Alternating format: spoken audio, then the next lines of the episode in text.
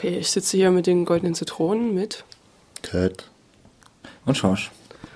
In der Bandwohnung der Groove Station und wir stehen kurz vor einem Konzert dieser Band mitsamt Vorband. Die erste Frage ist, warum sollten Menschen oder auch Linke eure Musik heute hören? Was kann sie ihnen sagen? Ich finde gar nicht, dass Linke unsere Musik unbedingt hören müssen. Ich weiß auch nicht, ob links überhaupt so ein Begriff ist, der so besonders wichtig ist. Ich glaube eigentlich nicht. Aber hast du gerade eine Unterscheidung zwischen Linken und Menschen gemacht? Ja. Nee. Naja, was impliziert Oder- die Frage? Also, dass wir anscheinend irgendwie äh, eher da für den Flügel in Frage kommen, oder? Also, klar. Also andersrum, wir machen natürlich Musik, die wahrscheinlich ausschließt, dass Rechte sie hören. Äh, Das ist auch ein bisschen der Anspruch, aber glaube nicht, dass wir mm, zur Selbstbestätigung der Linken Musik machen für Linke. Also so. Das wäre vielleicht langweilig, sich so hinzusetzen und dann zu überlegen, okay, jetzt, wie schaffen wir es da, die Spur sauber zu halten und so, oder? Also, Also, dass eure Musik äh, keine Propaganda ist, sondern Kunst, das habe ich schon gemerkt. Also, Ach, ich weiß nicht. Ich finde ja Propaganda auch eine, eine, eine, ist ja auch eine Idee oder die Kombi ist ja auch nicht schlecht. Aber klar versuchen sind wir auch versuchen wir auch Kunst zu probieren, na klar. na gut, das beißt sich vielleicht auch manchmal mit links sein. Ich Das weiß nicht. die Frage, warum denn das? Das sollte es ja nicht. Na, also wirklich, oder? Aber da, da kommt man wirklich in Teufels Küche, wenn man so beginnt. Oder? ja, Das- ich finde das das ein interessanter Beginn aber- schon mal. Ganz klar, aber- Beginn ins Gespräch. Nur, ja, ja, ich auch. Aber du, du scheinst ja selber so leicht anzunehmen, dass das irgendwie eine Problematik ist, die Gegenüberstellung. Und dann, ja, macht natürlich. Kann es ja auch Nee, sein. nee, nee, nicht zwangsläufig. Also ich habe nur dran gedacht, dass ihr in den 90ern, ich glaube, so ein bisschen so, so ein, ein linkes Flaggschiff für viele Leute wart. Also ganz viele Positionen ziemlich pointiert auf den Punkt gebracht habt. Und ich habe beobachtet, ich meine zu beobachten, dass äh, das jetzt schon ähm, vielleicht verschlüsselter ist oder weniger eindeutig oder vielleicht doch mehr Kunst als Findest du, aber Es auf, der neuen aktivierend. Platte, auf der neuen Platte gibt es ja zum Teil auch sehr direkte Dinge, oder? Also jetzt mal die, sagen, nennen wir es mal die Identifizierungsthemen an oder die, die, die Kämpfe um Verteilungskämpfe um Platz und so weiter. Das ist doch eigentlich relativ eindeutig. Aber klar probieren wir die Themen, die, wir- die wir haben, immer unterschiedlich aus und und das hat sicherlich auch Phasen. Und du meinst dann wahrscheinlich auch eher so das bisschen Totschlag, wo es natürlich nur super direkt sein konnte. Ähm, und von daher, ja, aber wir, wir, sind, gehen, wir sitzen da jetzt gar nicht so und, und denken so konzeptionell, okay, jetzt müssen wir ein bisschen abstrakter werden, was, was äh, in, in der Methode Themen zu beschreiben. Oder jetzt muss es mal so ganz, ganz klar sein. Aber, aber zum Teil war es doch eigentlich relativ klar benannt jetzt. Also eigentlich empfinden wir natürlich schon unsere Rolle äh, als eine, die, die, die sozusagen äh, Diskurse durch, also sozusagen Medium für Diskurse zu sein. Das Medium für Diskurse zu sein. Und die bilden sich dann ab. Und äh, ich finde, also zum Beispiel in der Zeit von das bisschen Totschlag, wo es ja sehr stark um diesen Rechtsruck in der, nach der, in der Nachwiedervereinigungszeit ging, in der deutschen Gesellschaft und so weiter. Ähm, da ging es darum, Sachen sehr klar zu benennen und zu versuchen, wie kann es weitergehen als ein Slime-Song, der nur sagt, scheiß Nazis oder so. Also wie kann man, kann man vielleicht mit einem Erkenntnisgewinn für uns und das Publikum oder, oder wen auch immer für eine bestimmte Szene, wie kann man daraufhin arbeiten? Aber wir haben, wir haben ja immer vermieden, sozusagen äh, eher so, eine, also was sozusagen Positives dahin zu setzen oder sozusagen eine An Anleitung zu geben, also was ja eigentlich echte Agitation ist. Ne? Zu sagen, äh, mach das oder wir müssen das oder das ist unsere Organisation. So, ne? Ja. Und da sind wir eigentlich jetzt hier eigentlich mit so einem Song wie Echohäuser zum Beispiel eigentlich so konkret wie noch überhaupt nie, ne? dass wir sozusagen in so einem aktuellen Konflikt sowas wie eine Idee haben, wie so eine, wie so einen Song zu schreiben, der auf einer Demo laufen kann. Ne?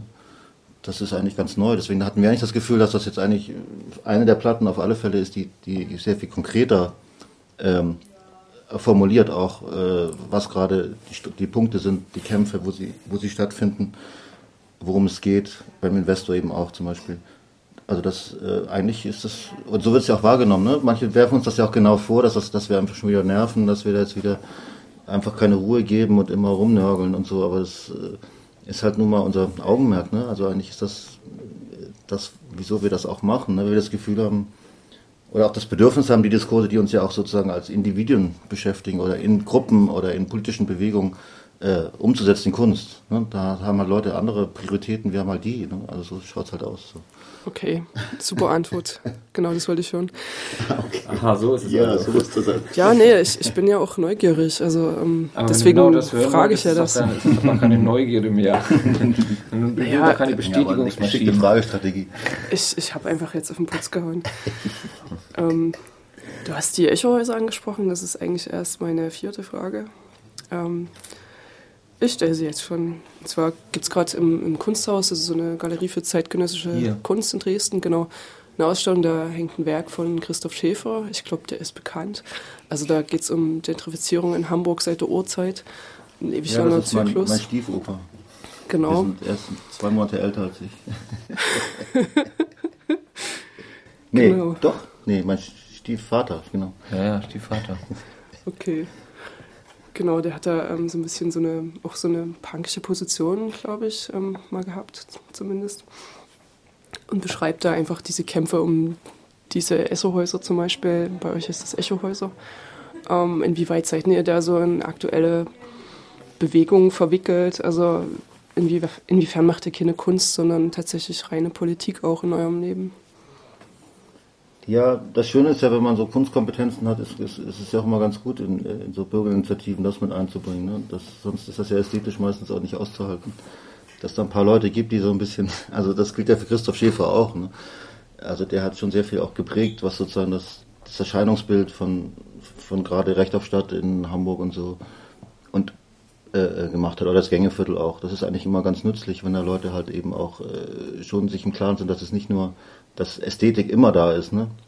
dass es nicht den Gegensatz gibt zwischen Ästhetik und politischem Inhalt, sondern dass das sozusagen immer zusammengehört. Ne? Ja, dafür ist Hamburg auf jeden Fall ein guter Ort. Ja, und äh, also jetzt im Fall von Esserhäusern ist es halt so, ich wohne halt direkt gegenüber und ich bin in, zu dieser Initiative zugestoßen relativ bald. Und ähm, zum Beispiel äh, unsere Tourbegleiterin jetzt, Julia, die hier auch den Merchandise macht und die Tourbegleitung, die wohnt da zum Beispiel. Und ähm, da sind echt so innerhalb von so vier Jahren so Kontakte gekommen mit Leuten, die ich halt sonst gar nicht gehabt hätte. Und für mich jetzt auch als politaktiven Menschen, so, der ja eigentlich eher so bei der Hafenstraße oder im Flora-Umfeld oder sonst wie immer eigentlich eher aktiv war, ist es mal ganz interessant, in so einer Bürgerinitiative zu sein, wo man halt mit ganz anderen Leuten zu tun hat. Ne? Also in, in den Esso-Häusern, wo ist halt ein ziemlicher Querschnitt über das, was sozusagen das so St. Pauli ist oder war, äh, an, an, an sozialer Struktur, ne? also von Kanaken und ehemaligen Huren oder Leuten aus dem, aus dem Milieu bis hin zur jungen Studentin. Also Julia ist, war halt vorher politisch nicht aktiv, ne? die hat sich halt politisiert durch den Kampf um diese Häuser. Ist eine russische, kommt aus, ist eine russische Studentin ne? und äh, ein paar andere da auch. Ne? Also das ist ein, ein anderer Ansatz. Das ist dann halt das Interessante, dass du dann halt auf den Talks nicht immer diesen gleichen linksradikalen PC-Talk hast, wo innen und sonst was alles easy ist, sondern da sagt dann halt dann Slatko, der etwas mafiöse äh, Clubbetreiber, wieso denn eigentlich innen? Wir sind doch nicht nur Bewohnerinnen. wieso? Und dann muss man das diskutieren. Das ist, das ist, macht mir Spaß, weil dann die Widersprüche halt auch so ein bisschen mehr aufbrechen und, und das belebt das Ganze auch. Das ist nicht so ein Ritu, Ritu, durchritualisiert. Das ja, ist so mein kleines Vergnügen in dieser INI, wo ich eigentlich zum ersten Mal kontinuierlich in der Bürgerinitiative sozusagen aktiv bin. Großartig, ja. ja, wir verlieren trotzdem so großartig. Also das ist halt das Gemeine. Jetzt sind wir zwar alle gut befreundet und haben, haben auch eine Struktur aufgebaut und, und das ist auch spannend, aber man hat nicht, man hat keine Chance gegen den drittgrößten Immobilienkonzern Deutschlands. Ne? Hm. So schaut es halt aus irgendwie. Ich da dachte hält die ganzen runden Tische nicht und der ganze Scheiße ist es halt. Ne? Ich dachte, dass die Stadt Hamburg wohl da was zurückgekauft hat oder war das nee. das Gängeviertel? Ja, das war Gängeviertel. Okay, aber das ist ja schon immerhin mal. Naja, klar. Ähm, also dann großer Sieg. Lohnt sich das schon, glaube ich, auch. Ja. Okay, aber ich komme jetzt einfach zur zweiten Frage, ähm, weil du gerade innen gesagt hast, dachte ich mir, das ist vielleicht doch relevant. Ähm, wie geht ihr denn so mit, mit Männlichkeitsbildern um in eurem künstlerischen Dasein? Oder vielleicht auch mit, mit einem Underground-Bild? Das bezieht sich so ein bisschen auf, auf euer Stück Rittergefühle. Mögt ihr da was dazu sagen? Ja. Ja, ja, also, ach ja, also das, na klar, das begleitet uns auch schon länger. Vielleicht macht es ja auch Spaß, anders darüber nochmal so zu reden. Ähm, wir sind ja nun mal auch eine männliche Band, komplett, ne, ist ja so. Mhm.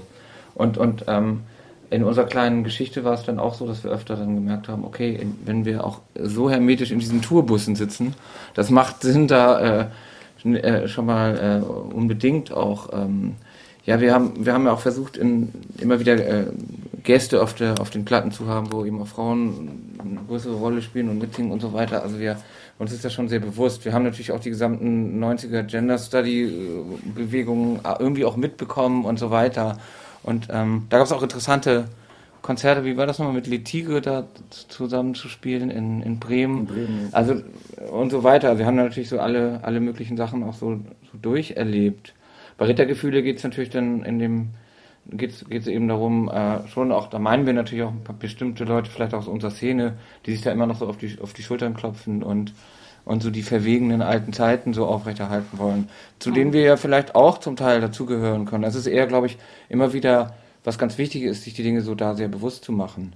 Aber auch aus einem gewissen, äh, ja, auch aus einem gewissen, wie aus einem Eigennutz heraus, weil es einfach auch wahnsinnig öde ist, es immer nur in so einer rein, rein männlich besetzten Rockband zu spielen. Schlimmer mhm. geht es einfach gar nicht. Ja, also dieses Rittergefühl habe ich so als was auch sehr männliches wahrgenommen oder zumindest als ein Kommentar darauf. Ja, ja es, ist, es ist schon der Versuch von der Beschreibung von, von also sehr, das ist ein sehr, sehr spezifisches Stück, was eigentlich unsere Generation betrifft, ne? so eine die mhm. frühere Punk-Generation wo äh, das Erbe ja eigentlich auch nur von Männern gepflegt wird. Ne? Also auch diese Bands, die unterwegs sind wie Slime oder so, die, die sich da reformiert haben oder die, die halt richtig zu, in den Mainstream reingekommen sind, das sind ja alles nur, also das Erbe von Punk äh, ist halt ein männliches. Ne? Äh, Bands wie Malaria oder so fallen aus der Geschichtsschreibung relativ weit raus, ne? oder Slits oder so. Ne? Das mhm. ist ein Spartending. Aber dass das sozusagen, also in der Zeit, als wir angefangen haben, 84, äh, da war das schon noch eine offenere Sache. Ne? Es ist schon komisch, dass sozusagen in so einer Szene von, von Hafenstraße 84, äh, Krawall 2000, so diese frühe Punk-Szene in Hamburg, dass da, äh, da gab es einige Bands, wo Frauen auch eine Rolle gespielt haben oder so. Und, aber die, die das professionalisiert haben, das sind dann doch alles Männer gewesen. Ne? Meistens auch Männer eher aus einem bürgerlichen Background. Ne? Also die, das, also sozusagen dieses Kapital, was man da anhäuft an an äh, Resistent äh, ja, oder, oder Subversion oder so weiter, das zu verwerten, scheint, scheint, scheint bevorzugt von Leuten aus dem Bürgertum dann zu glücken und von männlichen Leuten. Ne? Und die anderen, die ganzen Partygirls aus der Zeit, die ganz wichtig waren für so ein, für so ein Atmo in so einem Laden oder so und auch eigentlich in der Hierarchie auch sozusagen ziemlich weit oben waren, weil das echt ein toughes Auftreten war die, die hatten, äh, die, die sind dann halt irgendwann Mutter geworden oder alleinerziehende Eltern, äh, alleinerziehende Mutter oder irgendwie sowas.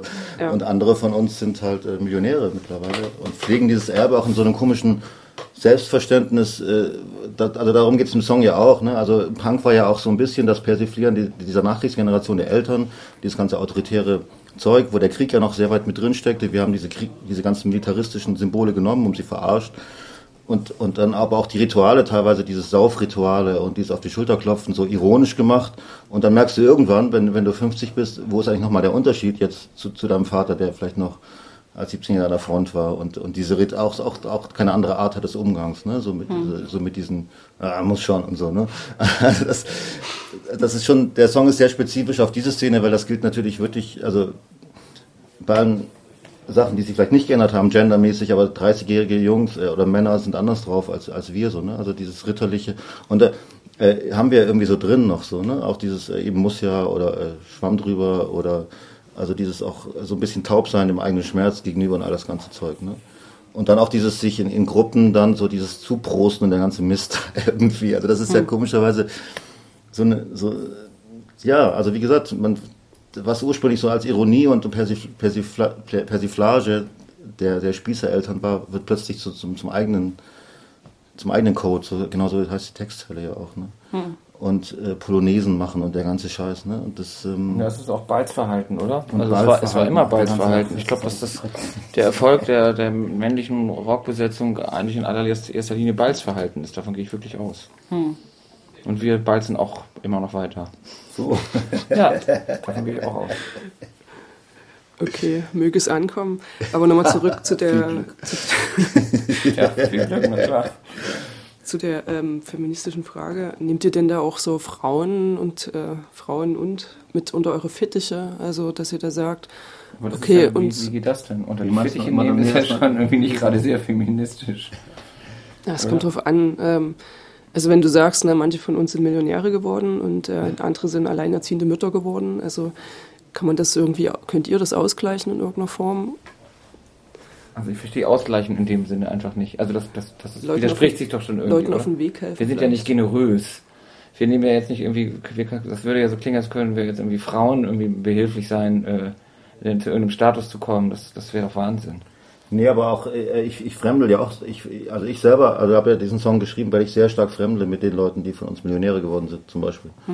Wer denn zum Beispiel? Also ja, zum Beispiel nicht ich habe gar unbedingt keine Lust. deswegen. Ich habe gar keinen. Ja, das ist dann immer, das wird dann immer so so aufgebauscht. äh, Aber könnt ihr euch ja an vier, fünf Fingern abziehen, mit wem ihr so zu tun hat in unserer Karriere. Also es gibt ja viele, die sozusagen Punk so äh, äh, sozusagen die Vorzeige-Punks Deutschlands sind oder wie in Amerika ja auch Bands wie Bad Religion. Das konnte man sich ja gar nicht vorstellen, ne, als man die gesehen hat vor 100 Leuten. Ihr meint jetzt aber nicht Tote Hosen oder sowas? Nee, ach, nimm's wie du meinst. Okay. Ist ja auch egal. Nee, natürlich meinen wir, äh, also klar. Ähm, aber eben der Song handelt ja eigentlich davon, dass wir sozusagen das nicht. Ähm, Ich finde ehrlich gesagt, das stimmt aber auch so. Also ich fühle mich da jedenfalls nicht wohl. Also ich das finde, war dass meine das Motivation. durch alle Szenen durch da ähm, die Leute und auch die, die Männer sehr oft sehr ähnlich, vielleicht mit einem etwas unterschiedlichen Gebaden dann rumstehen. Aber letzten Endes, also das, mir ist es wirklich oft wieder und aber auch in, in durchaus linken Zusammenhängen oder auch noch in subkulturellen Zusammenhängen, dass das eigentlich immer weitergeführt wird. Und das halte ich schon auch für ein für ein, für ein sich ausstechen wollen und ein, auch da gibt es weiterhin einen Wettbewerb und es ist auch eine unheimliche, ein weiteres Führen von Eitelkeiten und eben auch ein Balzen meiner Meinung nach. Das hat schon damit zu tun und auch vielleicht ein Stück weit vorankommen. All das spielt da eine Rolle.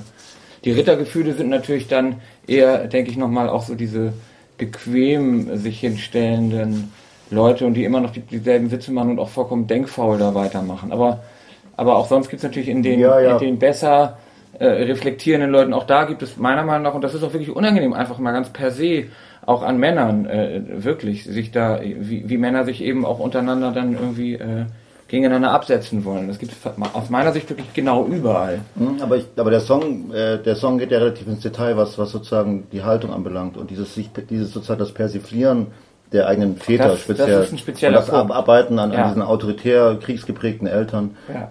Das gilt halt für die Generation. Dass, dass das jetzt natürlich bei 20- oder 30-Jährigen auch wieder ähnliche Prozesse gibt oder auch ähnliche Probleme von Frauenbands zum Beispiel, sich durchzusetzen, das ist bestimmt so, aber, aber ich glaube, ähm, so in, dieser, in, den- in, den, Details von dieser Beschreibung bei diesem Song geht es vor allem um unsere Generation.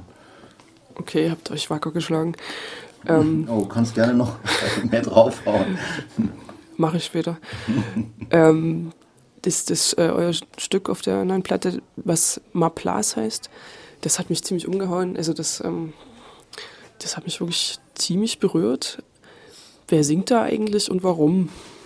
Der Typ heißt Caligula Star und ist ein Star in der Elfenbeinküste und das ist so eine Kollaboration, die zustande gekommen ist über den Theaterzusammenhang. Aber das sind eigentlich, also es gibt so eine Theatergruppe Gintersdorfer Klassen, die jetzt eigentlich in so einem bestimmten Bereich sehr erfolgreich sind und so eine Art Diskurstheater machen, wo die Leute einfach, es gibt keine vorgeschriebenen Texte, sondern es werden ziemlich ruppig Thesen formuliert und sehr rough und es ist eigentlich auch irgendwie punkig. Und äh, die Leute sind halt Leute, zum Großteil Tänzer oder Entertainer aus der Elfenbeinküste, die zu der Gruppe gehören. Und ich mache da auch manchmal mit. Wir waren auch zum Beispiel jetzt im Sommer in Avignon und so. Und ähm, das ist eine ziemlich radikale Form von Theater und da entstehen halt auch, die Übergänge sind auch fließend Richtung Tanz, die kommen auch oft vom Tanz her und Richtung Musik, weil die halt auch, wie gesagt, das, Coupé Décalé ist halt diese Popmusik aus der Elfenbeinküste, die mittlerweile auch schon in, in Paris ziemlich angekommen ist. Ne? Manchmal kommen da auch Sachen in die Charts oder so. Ähm, äh, und äh, auf Basis dessen ist so eine Kollaboration zustande gekommen in diesem Gintersdorfer Klassenumfeld mit Caligula Star, der eigentlich so der, der Schauspieler ist, der am meisten mitmacht bei den Produktionen. Und da gab es eine ganze, eine ganze CD, da ist auch äh, Melissa Logan von den Chicks on Speed dabei und noch andere Leute. Und dieser Song, den haben Mense und ich halt produziert. Und irgendwie hatten wir das Gefühl, dass das eh nach Goldies klingt, ne? das nach Zitronen. Also jetzt schon die Sounds und so. Das ist auch bei uns im Studio aufgenommen. Der Synthi, der kommt nochmal woanders vor und diese, diese Snare, dieser Snare-Sound und dieses Klavier. Und deswegen kamen wir dann so drauf, dass, dass das irgendwie mit drauf passt. Und wir fanden natürlich gut, also was wir ja auch immer machen mit Gästen auf Platten, ist ja schon so unseren, so ein bisschen das Umfeld oder Horizont zu zeigen, mit was man noch so zu tun hat. Ähm, da haben wir eine lange Liste, ne, von François Cactus bis sonst wohin, mit Leuten, mit denen wir zusammengearbeitet, Chicks immer wieder und so weiter. Und ähm, da hat sich das irgendwie angeboten, dann auch mal so einen Afrika-Link da zu haben. So. Und der Song handelt eigentlich, äh, äh, der handelt ja eigentlich komischerweise von dem Thema, was in anderen Songs auch aufkommt, nämlich der Kampf um, um Platz. Ne? Ma Place ist sozusagen, äh, also die Metapher ist der Platz in der Disco vor dem Spiegel, ne? ist in dem Song jetzt. An dem muss man sich ja kämpfen, äh, wenn man ausgeht in Abidjan. Und äh, also das ist, äh, das ist die Metapher sozusagen für, die, für das Ellenbogenmäßig sich durchboxen. Ja. Und davon handelt der Song eben. Also wenn du sagst, ihr habt da oft viele Gäste bei eurer Band, habt ihr da ein anderes Konzept von Band, als man das so vielleicht vermuten würde, äh, dass man sagt, eine Band ist ähm, eine abgegrenzte Anzahl von Personen, jede Person spielt ihre Rolle. Also habt ihr da vielleicht so Vorstellungen davon, dass das gebrochener oder durchmischter sein sollte? Hast du doch jetzt schon selber erklärt eigentlich, oder? Also, ja, natürlich. Deswegen machen wir es ja auch schon ein bisschen anders tatsächlich, dass da dann immer wieder auch andere Einflüsse reinkommen oder auch andere Leute Stimmen haben und so weiter. Und das probieren wir ja auch auf der Bühne, so gut wir, so gut das eben funktioniert an so einem Abend, dass wir auch ein bisschen rotieren, so, so gut es geht, oder auch mal jemand anders was singt oder ein anderes Instrument spielt und so weiter. Das ist natürlich auch schon eine, auch in den Videos, ne? ein, Umgang damit, ähm, eben nicht, nicht, nicht das zu, zu sehr zu erfüllen, wie sonst eben eine Rockband auch gewünscht ist vielleicht. Genau, und in den Videos machen dann immer unheimlich viele Leute mit oder auch da übernehmen Leute sozusagen die Gesangsstimmen dann und, und so weiter. Also klar. Also wir sind eben nicht fünf Finger sind eine Faust, was zum Beispiel so von Slime so ein Spruch ist, dass man eben so mit so einer Truppe unterwegs ist. Und das ist uns aber auch wirklich zuwider. Es ist auch wirklich einfach unheimlich beengt und sind aber auch wirklich so Selbsterfahrungen, ne? Ähm, da ist man fast wieder bei, wieder, fast wieder bei dem männlichen Thema so. Und, ähm, und aber ich halte das auch für, ein wirkliches Problem, auch gerade so im, im, weit, im weitesten Sinne im Rockmusik machen oder auch im popkulturellen Bereich, dass es eben doch sehr männlich geprägt ist. Das ist im Theater zum Teil ein bisschen anders. Da gibt es auch durchaus krasse Hierarchien, aber man hat doch wesentlich, wesentlich mehr mit Frauen zu tun auch. Und auch da wieder gerne mal in nicht so starken Führungspositionen, aber ähm, aber es ist schon ein bisschen anders und wesentlich mehr, also es ist das, was das angeht, wirklich angenehmer, finde ich. Also ich arbeite da wesentlich mehr mit Frauen zusammen als jetzt irgendwie im, im, im, im Rock-Pop-Bereich so. Ist einfach so. Also das wollte ich auch noch fragen, äh, wie kommt ihr denn eigentlich zum Theater? Also warum macht ihr auch Theater? Und Theater. Ähm, doch alle beim Theater. Sind das, sind das alles äh, Punks von früher, die da jetzt Theater ja, machen? Ach, ohne Ende. Nee, aber. sind voll mit alten naja, die Themen, die Themen in, in, in den Theatern kann man ja schon sagen, dass die jetzt nicht so weit weg sind von unseren. Wird jedenfalls behauptet. Die wollen uns halt haben, ne? Also die brauchen ja auch Realness und so. Die müssen sich ja irgendwie aufladen. Die Dramaturgen brauchen Frischfleisch. Ja, oder kommen auch tatsächlich, kommen ja vielleicht auch irgendwo daher. Also das ist ja schon so. Und du hast natürlich die Möglichkeit, Theater ist ja wirklich schon ganz schön breit. Du kannst, du kannst ja auch alles machen da. Also du kannst selbstverständlich mit Musik arbeiten, eben viel mit Text. Und das kann man auch selber erfinden. Dann kann man auch Leute mit reinholen.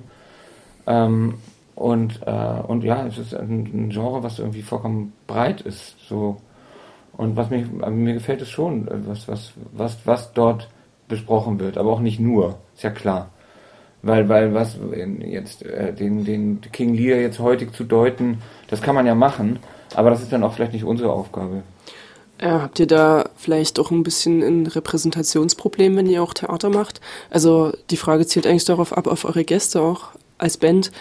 Ähm, bietet ihr direkt als Band euren Gästinnen Raum, um auch ihre Positionen darzustellen, auch mit, mit ihrer eigenen Stimme? Und macht ihr das dann auch, wenn ihr Theater macht, oder ist das dann was anderes? Ja, schon. Also gerade im Theater, da finde ich es auch noch leichter. Hm. Also ich mache meine Texte zum Beispiel fast nur noch aus Interviews. Also ich mache einfach mache beispielsweise 50 Interviews zu einem Thema und daraus sind die Texte.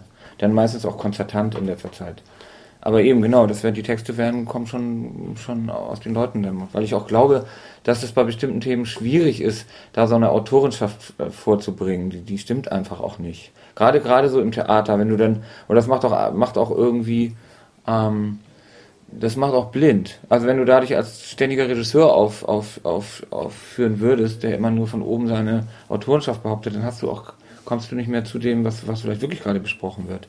Das ist, glaube ich, unheimlich wichtig. Und aber auch wirklich breiter zu gucken und auch eben nicht nur so im eigenen Raum, sondern auch alle möglichen Leute mit reinzunehmen und daraus den Texte zu machen. Und woran arbeitest mhm. du da gerade? Oder du wolltest auch noch was sagen? Ja, ich wollte, also für, für mich ist halt, ich ich habe ja, ich mache ja mehr so in, auch in Gruppentheater, ne? Mit, mit, mit, also eher so wie, also eben der Gintersdorfer Klassengruppe oder 400 Asa, das ist so eine Züricher Gruppe. Also das ist jetzt nicht, die, also ich habe so eigentlich gemerkt, dass die Stadttheaterstruktur einfach nicht mein Ding ist, ne? Diese, diese 19. Jahrhundert-Idee von Kunst. Aber ihr seid doch auch Stadttheater in Bremen oder das Stadttheater? Ja, aber wir sind, das ist ja dieses, das ist ja das, wo man so, so frischen Wind von der freien Gruppe holt und denen sozusagen Freiraum gibt. Ja, und, ja, klar, äh, aber das kriegt man doch auch sowieso, wenn man engagiert wird, nee, aber Freiraum. Wir, wir, haben ja nichts zu tun mit dem Ensemble. Und Muss haben, ich ja auch nicht, also, ich ja auch nicht unbedingt. Ich habe du musst ja gar nicht auf dich beziehen. Nee, nee ich meine nur, so, du musst Ich meine nur generell ist mein ist, ist natürlich das Branding äh, vom Stadttheater das, dass es über über den Kanal die äh, Hierarchie läuft und auch die Bezahlung. Ne? Du machst ein Stück über über Prekariat oder so und ist das ist wahnsinnig kritisch und wahrscheinlich mit, mit Agantentexten, aber äh, der Regisseur kriegt 30.000 und die die die Assistentin, die das zusammenschreibt, kriegt 500. Ne? Und am Schluss haben die es zusammen gemacht und es war dufte kollektivmäßig, aber aber da stimmt ja dann was nicht. Ne? Und das ist, das, das fühlt sich in der freien Szene so ein bisschen anders an. Du schreibst erst mal drei Jahre einen Antrag, bis es dann mal durchkommt. Und dann hast du eine Bezahlung, wo halt jeder so 2000 Euro verdient.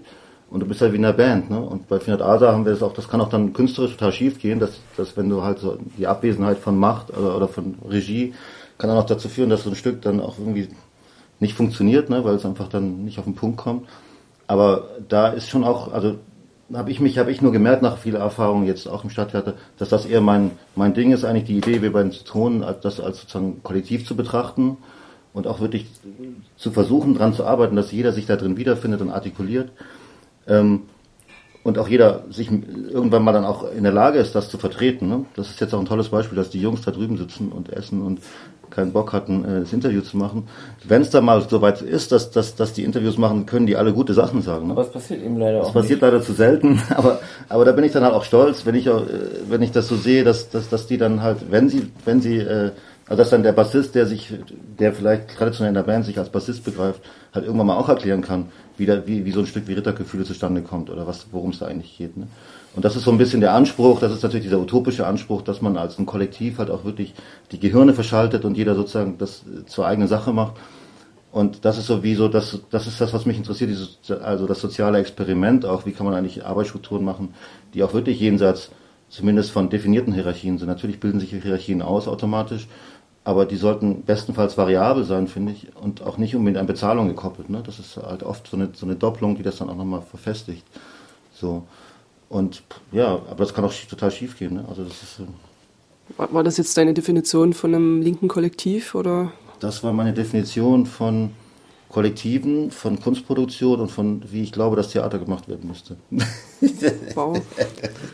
Okay, jetzt du, woran arbeitest du gerade? Also was, was du gerade erzählt hast mit den 50 äh, Interviews, die du zu einem Stück vereinst. Ja, also habe ich schon, schon einige gemacht. Äh, woran arbeite ich gerade? Ich finde ja den Begriff schon schwierig. ja, woran gerade in der Kunst ist das so schwierig. Meinen, äh Na, ich, ich, ich weiß immer dieses Beispiel, wenn ich treffe dann einen Künstler oder einen Künstlerin und die sagt, dann darf ich Ihnen meine neue Arbeit vorstellen. Da denke ich mir schon, oh Mann, oh Mann. Da muss man jetzt aber auch irgendwie äh, das heißt ja schon, da ist schon, das impliziert auch schon wieder so eine Leistung, für die man irgendwas bekommt. ist schön, dass das muss. Arbeit heißt, ne? Das kommt aus dem Englischen, ne? Ja. Dass man Kunstsache Arbeit nennt, ist im Deutschen, glaube ich, erst seit 20 Jahren. Also. Früher hieß es Werk. Ja. Ja, ja aber es ist immer so, äh, ne, das, das, das erwartet auch immer einen Gegenwert sofort. Ne? Also, und das ist bei Kunst, finde ich, immer gar nicht so, gar nicht so einfach so zu sagen. Aber, aber ich finde, es hat doch was Wertschätzend, das, äh, was Wertschätzendes, das Arbeit zu nennen. Stimmt. Ja, ja, das ist schon richtig. Mhm. Ich, ich finde es trotzdem, also gerade wenn man weiß, dass auch so, wenn man mal an so einer Kunsthochschule war, dass auch genau das eben so ähm, probiert wird, dass man versucht, das eben auch zu beschreiben, was daran eine Arbeit geworden ist oder werden soll, um dafür dann auch möglichst einen Preis zu bekommen und so weiter. Also das ist schon natürlich sehr ambivalent, aber mir, mir gefällt das immer nicht. Also das hat ja auch immer mit einem Ton zu tun, wie man über, über sein Werk oder Arbeit spricht. Also ich mag es immer nicht so gern. Ich finde, es zerrt irgendwas so fest. Wie würdest du es denn nennen? Ja, ich, ich meine, ich tue so, und das ist natürlich auch ein bisschen kokett vielleicht, aber dass man irgendwie so rumbastelt mit allem, was man so macht. Man kann, ich werde das jetzt nicht Bastelstück nennen und so, das ist ja klar. Aber ich kann ja, ich finde, dass man schon, ich finde, das finde ich eigentlich sinnvoll, dass man Begriffe überprüft. Das finde ich einfach sinnvoll. Gerade wenn man, wenn man sagt, man macht Kunst sozusagen. Ich finde das nicht schlecht. Mhm. Also das ist auch von Duchamp meinetwegen und der hat ja da teilweise ganz, ganz kluge Dinge irgendwie drüber gesagt, über Kunstproduktion und so weiter. Also auch, dass man irgendwie überhaupt, auch von Duchamp, ähm, äh, um existieren zu können, arbeiten zu müssen. Das finde ich schon auch irgendwie interessant. Ne? Da ist man ja sehr schnell bei so bei, bei grundlegenden Aufgabestellungen im Dasein. Das interessiert mich irgendwie. So wie, wie man ganz grundsätzlich dann über Bildungssysteme auch nochmal so ganz ge, ganz frei nachdenken kann und so weiter. Also ich mag die, ich mag Begriffe vollkommen, vollkommen nackt zu überprüfen, das gefällt mir einfach. Hm. Was okay. ich so bastel? Ja, nee, ist genau. egal. Ist ja auch wurscht. Okay, wenn es wurscht ist, dann frage ich die schwerste Frage. ähm, ihr habt da auch was gemacht zum unter der Fuchtel des Unterbewussten, nee, des Unbewussten, genau. Und da interessiert mich, wie steht ihr da zu solchen Begriffen wie Seele und Subjekt? Das dürfte ja jetzt gut anschließen an den Begriff Arbeit. Äh, das Stück ist entstanden, äh, weil ich in der Bibliothek meines Vaters äh, mehrere Büchereien über Psychoanalyse gefunden habe. Und dann mir das ähm, psychologische Lexikon von 1969 in die Hand genommen habe. Und dann fand ich das ganz inspirierend, mit diesen Begriffen zu hantieren. Ähm, also eigentlich so diese freudianische erstmal Deutungsweise. Ich finde, das hat so einen gewissen Reiz, dass da in so dieses Stück, was ja auch so ein bisschen im Gehirn stattfindet. Ne? Diese Musik ist ja auch so eine clusterhafte John Cage-mäßige Musik. Ähm, und äh, also wie, ich hatte das Gefühl, das passt zusammen, dass das sozusagen wie so in einem drin spielt. Ähm, also dieses, diese Kreisel, die das macht, das sind ja so, so Cluster, so, so, so rotierende Tonfolgen, die, die in sich verhakt, Aha. monoton vor sich hin hämmern. Okay. Und so ähnlich empfinde ich das auch. Das hat, sie, man, hat sie gar nicht wahrgenommen. ja, es muss ja auch nicht jeder John Cage hören oder so. Oder ich habe mal auf den Text geachtet. Ja, ja, eben. Hm. Das ist sowieso vielleicht ein bisschen so ein Problem bei uns, dass die Texte, also zumindest in der Rezeption, so eine Überbedeutung haben. Ne? Ja, weil ihr mal so ein Flaggschiff wart in den 90ern. Wir sind ich. immer noch ein Flaggschiff. Von was auch immer. Ich wollte das ähm, nicht, nicht äh, anders bewerten, sondern. Ähm, Aber wie soll ich sagen? Du hast gesagt, wart. Also ich habe da kein Problem mit, weil ähm, da scheint ja irgendwas Bestimmtes ähm, mit zu ich glaube, wir sind die Einzigen. Das kommt aber auch aus einer, aus einer dann bestimmten Szene heraus, oder wo man das ist ja, und wo nicht, glaube ich. Ich, ich nehme das äh, als positiver wahr, so wie es jetzt ist, ähm, weil mir ah, das echt? mehr so liegt. Ne? Also ich fand das auch super, was ihr da in den 90ern gemacht habt. Das hat ja auch unheimlich angetrieben zu irgendwelchen Aktivitäten. so. Ne? Aber ich finde es jetzt kunstvoller, also irgendwie ästhetischer und trotzdem aber aber ehrlich gesagt. Kunstvoller und ästhetischer. Also Entschuldigung, da muss ich mal nachhaken. Was meinst du denn damit? Also wie, wie ethisch, Ich glaube, sie meint sinnlicher, kann das sein? Nee. nee, eigentlich nicht unbedingt. Nee. Also das, ähm, das in den 90ern, das war schon auch sehr sinnlich in seiner, in seiner Wucht, ne? auch in seiner Klarheit. Also du fragst mich jetzt nach meinem Kunstbegriff. Ähm, der ist, der sieht so aus. Ja, ähm, ja. Also ich finde, Kunst äh, ist eine Art von Kommunikation, ähm, die dadurch entsteht, dass es natürlich ein Publikum gibt. Also sie kann nie existieren ohne ein Publikum. Das heißt, wenn, wenn Leute eure Musik. Genau, wenn, naja, nicht nur, nicht nur, nicht nur. Aber wenn Leute eure Musik nicht hören, ähm, ähm, existiert sie nicht so richtig so, ne? Doch, okay, also Leute hören sie auf jeden Fall. Und ähm, dass sie die hören und dass sie auf Konzerte gehen, das ist sozusagen mit ihr Beitrag so. Das ist mein Begriff von Kunst. Hä? Und, ich nicht verstanden. Aber okay. Ja, du meinst, du meinst damit, dass, du meinst den Transporter, den man dann für für Inhalte ja eigentlich schafft. Das ist dann das, was Kunst ist, damit man das irgendwo hinbringt, wo jemand das äh, verstehen, ne, vor, vor, zu was Formalen macht sozusagen. Das ist interessant. Nee, an Transporter habe ich jetzt nie gedacht, sondern eben an diese Kommunikation. Also da gibt es einen Sender und einen Empfänger und ohne den Empfänger gibt es ja noch keine Kunst. Gibt es die Kunst ich nicht. Ich kann ja auch einfach ganz direkt was sagen, ohne das in irgendeiner Form zu, zu in, in, in, also über irgendeine Form zu, zu, zu transportieren. Das ist ja noch keine Kunst. Ja, deswegen mache ich das ja zur Kunst, wenn ich sage, es ist Kunst oder wenn ich es höre halt. Ne? Aber ich wollte gar nicht so ins Detail gehen, sondern also es ging ja jetzt um eure Sachen in den 90ern. Ne? Und für mich ist auch Kunst auf jeden Fall was, was natürlich von, von Einzelpersonen ausgeht, die das geschaffen haben, aber auf jeden Fall über deren persönliches Schicksal und ihre persönlichen Erfahrungen hinausgeht. Also eine, eine Relevanz hat, eine gewisse, eine gesellschaftliche, die mit ähm, den Erfahrungen auch anderer Personen zu tun haben. Ne? Also wo vielleicht ein gemeinsamer Nenner gefunden wird wo Leute sich wiederfinden in irgendeiner Form. Es ja. muss jetzt auch nie exakt dasselbe sein, was dort gefunden wird, dass Leute reingelegt haben, ne, die Kunst machen, aber nee, irgendwas genau. wird da gefunden, ja, ja. so, ne? irgendwas spricht es an. Und das, das, ist das auch, was Relevanz ist. Ne? Genau. Also, äh, bloß, bloß so ein eigenes individuelles äh, Problem zu benennen, kann noch nicht, ist vielleicht noch nicht unbedingt relevant, sondern die Frage ist, ob es Leute gibt, die da sich, wieder, sich drin wiedersehen. Äh, genau. spiegeln. So, ne? Das sehe ich auch so. Also das ja. ähm, hat ja auch mit einer Art von Sensibilitätsversuch zu tun, ne? dass man wirklich versucht, das auch verständlich sogar zu machen dann. Ich meine, oft hat man ja das Gefühl, bei, oder ich habe das bei, was ich für irrelevant heiß, halte, ist dann halt so individuelle Befindlichkeiten, die ich sowas von irrelevant finde in der Art, wie sie verhandelt werden, dass ich dann sage, das halte ich für, oder im besten Fall für schlechte Kunst. Ne? Aber das ist, der deutsche Mainstream äh, in, der, in der Popmusik heute ist eigentlich voll von diesen Sachen. Ne?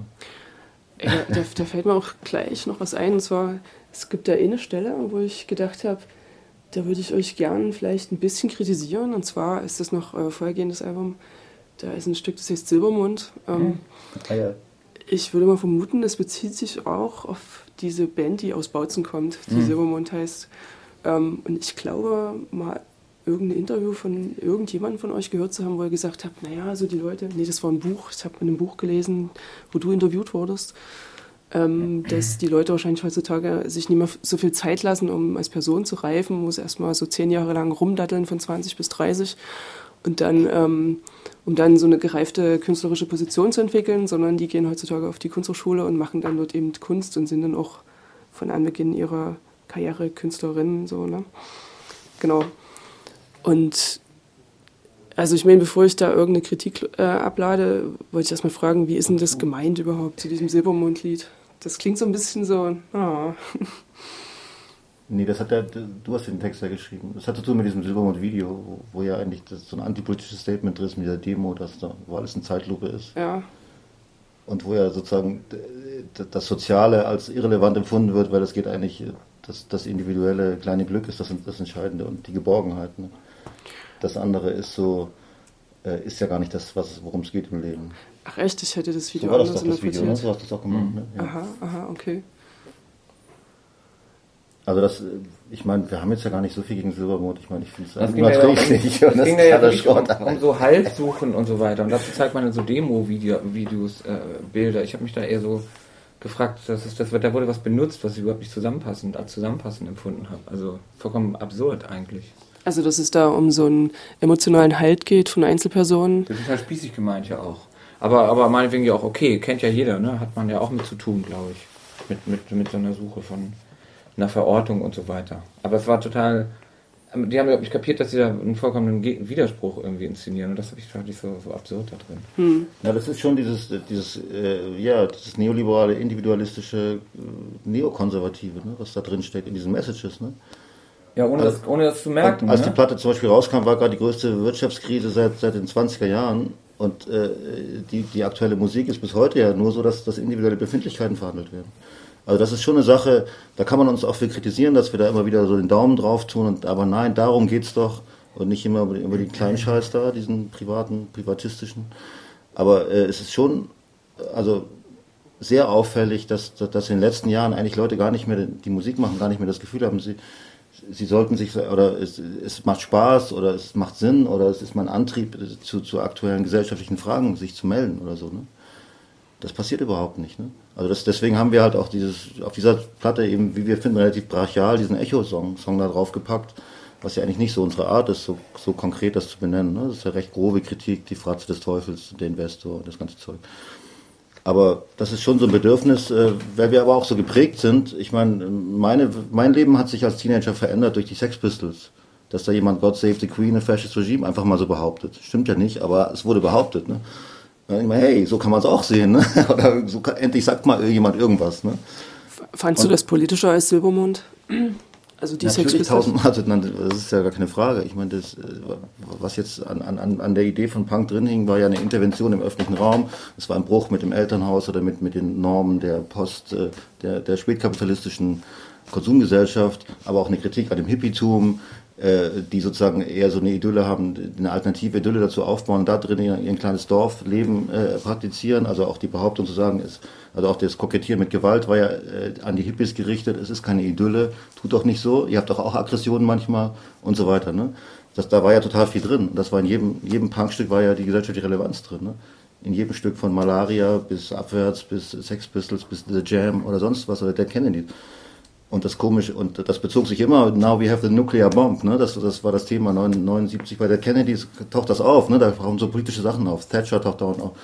Dauernd waren da Bands irgendwie, die, die einfach dauernd den Input aus, aus, aus gesellschaftlichen Diskursen kriegen und daraus Stücke machen, wo, wo dann andere Leute auf anderen Flecken in der Welt denken, hey, stimmt, endlich sagt es mal jemand. Ne? Und äh, das fand ich eben schon zu der Zeit, wo die letzte Platte rauskam, das war 2009, glaube ich, und 2008 war diese Wirtschaftskrise. Da war kein einziger Song überhaupt von irgendjemand, der sich dazu verhält oder das Gefühl hat, da sollte man ja auch mal was drüber machen. Ne? Deswegen hatten wir diesen Börsencrashen-Song eben auf der Platte. Gibt es denn da noch Hoffnung so für die deutsche Musikszene? Also ich meine, gibt es denn tatsächlich so wenig politische. Bands irgendwie hier in diesen Gefilden? Ich weiß nicht. Wir sind ja auch jetzt so, wir sind ja auch draußen. Ich meine, wir sind ja auch also wir können jetzt ja auch nicht belehren oder sagen, mach doch mal oder so. Ich, ich, ich stelle das jetzt ja nur gerade fest, ne, dass mein Bedürfnis von Popmusik immer das war, seit ich Teenager bin. Ich, ich, ich, ich werde angetriggert, schon auch, also jetzt auf der Textebene von Inhalten, wo ich mich drin wiederfinde, wo ich denke, das, das ist mehr als nur mein kleines Schicksal. Ne? Mehr als nur mein kleines Bedürfnis, vielleicht mit meiner Freundin zu kuscheln oder irgend so ein Scheiß. Ne? Ja. Das also, sind Wahrheiten, ne? also philosophische Wahrheiten auch. Ne? In, in einem Jam-Song ist eine philosophische Wahrheit und der Typ war 18, als er das geschrieben hat. Ne? Also ich gebe dir, geb dir auf jeden Fall recht, wenn du sagst, ne, das ist äh, in, in so einer Krisensituation, so einer Wirtschaftskrise, da eben solche Musik zu machen, ist vielleicht nicht so relevant, ist aber leider trotzdem ähm, sehr beliebt, so, ne? vielleicht gerade deswegen. Ich habe da noch einen anderen Aspekt gesehen, weil ähm, diese Band, die kommt halt aus Bautzen und, und die sind auch wesentlich jünger als ihr. Also die kommen eben tatsächlich, ich würde mal sagen, ja, vielleicht aus prekäreren Situationen als so manche andere Menschen, die hier Musik machen in diesem Land und dass die so berühmt geworden sind, ist einfach für die auch, naja, ein großes Glück, ne? Also, dass das so gekommen ist.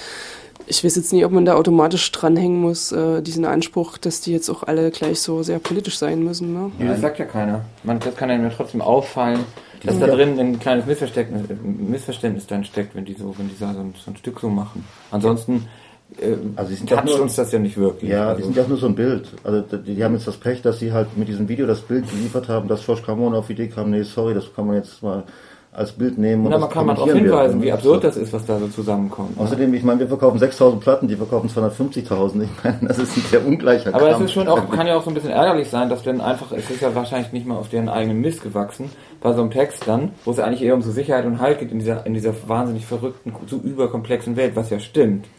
Ne? dass man dann aber so Demo-Bilder einfach so reinmischt. Und da denkt man auch, ey Leute, das ist aber wirklich äh, ein bisschen unlauterer Wettbewerb sozusagen. Und von daher, das ist dann, das kann man dann, darf man ja schon mal sagen. Man darf alles sagen. Also Eben. Fast ja, okay, alles. ich, ich muss leider gehen. Okay. Ist das auch vielleicht okay, oder? Ja, das reicht. Also, wenn du meinst. Das war ja auch ein ganz viel Zeug. Ne? Ich bin entzückt. Danke. Danke dir auch. Danke.